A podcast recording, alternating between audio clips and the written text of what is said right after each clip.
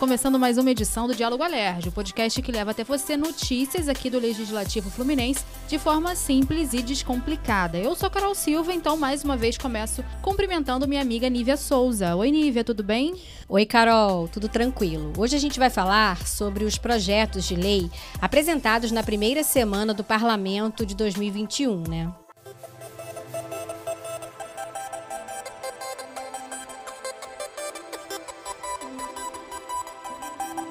Isso mesmo, Nívia. Tivemos muitos PLs apresentados é, na última semana aqui no plenário da casa. E a gente pode começar então falando, Nívia, sobre o projeto que prevê multa para quem fura fila para tomar a vacina contra o coronavírus.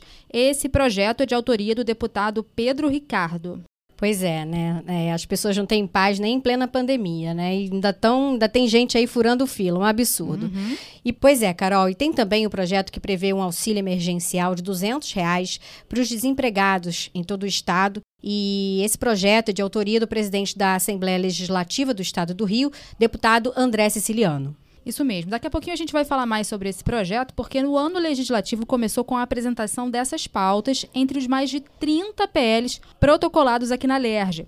Sobre esse projeto do presidente da Casa, o 3.488-21, ele serve para aqueles que comprovarem renda mensal igual ou inferior a 100 reais, ou então que não possuam vínculo formal de trabalho há mais de seis meses. É, a proposta garante pagamento até o dia 31 de dezembro desse ano. Além disso, no PL, caso a pessoa tenha filhos menores de idade, também será dado um adicional de 50 reais por filho, limitado no máximo dois filhos. Segundo o deputado André Siciliano, o valor para custear essas despesas também está descrito no projeto e viria do superávit financeiro do orçamento de 2020, de recursos do pagamento de débitos inscritos em dívida ativa e verba de fundos estaduais, conforme autorização legal, é claro. É, na próxima quinta-feira vai acontecer uma audiência pública para debater o projeto de lei e o deputado André Siciliano falou sobre o PL. Vamos ouvir. Nós estamos desvinculando parte dos fundos,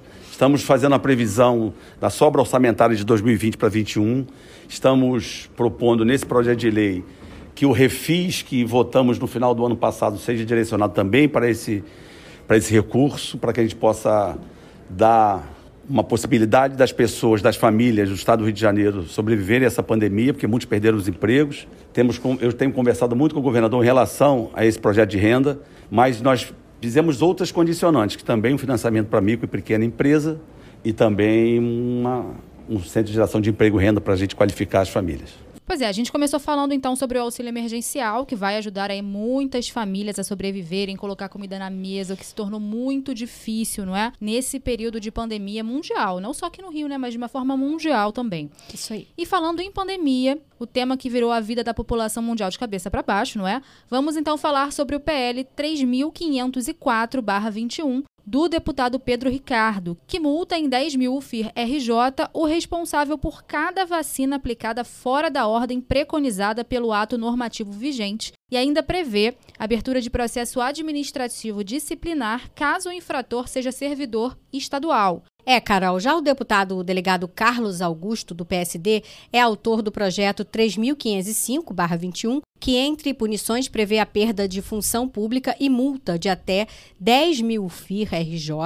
A deputada Dani Monteiro, do PSOL, deu entrada no PL 3530, também barra 21, que define a penalidade de 27 mil FIR-RJ se o responsável for autoridade pública, Carol. Pois é, Nívia. E aí, continuando então nessa temática da vacinação, de autoria do deputado Luiz Martins, do PDT, o PL 3503-21, determina a publicação diária de listagem de todos os vacinados contra o vírus. A lista deverá ser atualizada até às 21 horas nos sites das prefeituras municipais e também nos portais de transparência. O cadastro prevê divulgação de dados como nome, data de nascimento, CPF, data da vacina, local e grupo prioritário a que a pessoa pertence. Ainda sobre essa mobilização dos parlamentares em relação ao Covid-19, tivemos ainda o projeto de lei número 3493/21, que propõe aí reservatórios de oxigênio em todas as unidades de saúde da rede pública e privada do estado do Rio. Esse, esse PL, Carol, é do deputado Rosenberg Reis. Pois é, Nível. E outro PL que podemos citar é o da deputada Alana Passos, do PSL, que protocolou o projeto de lei 3.513-21, que proíbe a cobrança é, para emissão do certificado de registro e licenciamento de veículo em meio eletrônico, previsto no Conselho Nacional de Trânsito. É, segundo a parlamentar, os DETRANs, que são os órgãos né, estaduais, não adequaram os seus procedimentos para deixar de cobrar essa taxa. É, tem muita coisa ainda para ser feita, né, por conta dessa, dessa pandemia e da pós-pandemia, né? E ainda de acordo com a deputada, a cobrança dessa taxa ainda pesa no orçamento familiar, ainda por cima. Nesse momento crítico em que as dificuldades financeiras atingem inúmeras famílias já extremamente prejudicadas pela crise por conta dessa pandemia mundial. E como a gente já falou aqui, foram 30 PLs protocolados, muito trabalho no parlamento, já nesse início de ano do legislativo. E teve ainda o projeto de lei, o 3.510-21, que proíbe a realização de corridas utilizando cães com ou sem raça definida de qualquer linhagem, variante ou categoria no estado do Rio de Janeiro. Esse PL é do deputado Rodrigo Amorim. Pois é, Nível, os animais né, merecem nossa atenção, nosso respeito, então muito importante esse projeto de lei do deputado Rodrigo Amorim. Vamos em frente então, temos muito trabalho no Parlamento Fluminense esse ano e a gente vai encerrando por aqui o nosso podcast dessa semana. Lembrando, né, Nívia, que a gente está sempre à disposição de você, cidadão fluminense, nas nossas plataformas digitais, não é? É mesmo, Carol. Sete dias por semana, em 24 horas por dia. A gente está sempre com você em nossas plataformas digitais. Como a gente sempre destaca aqui, tem Instagram, Facebook, Twitter, nosso site da Alerj.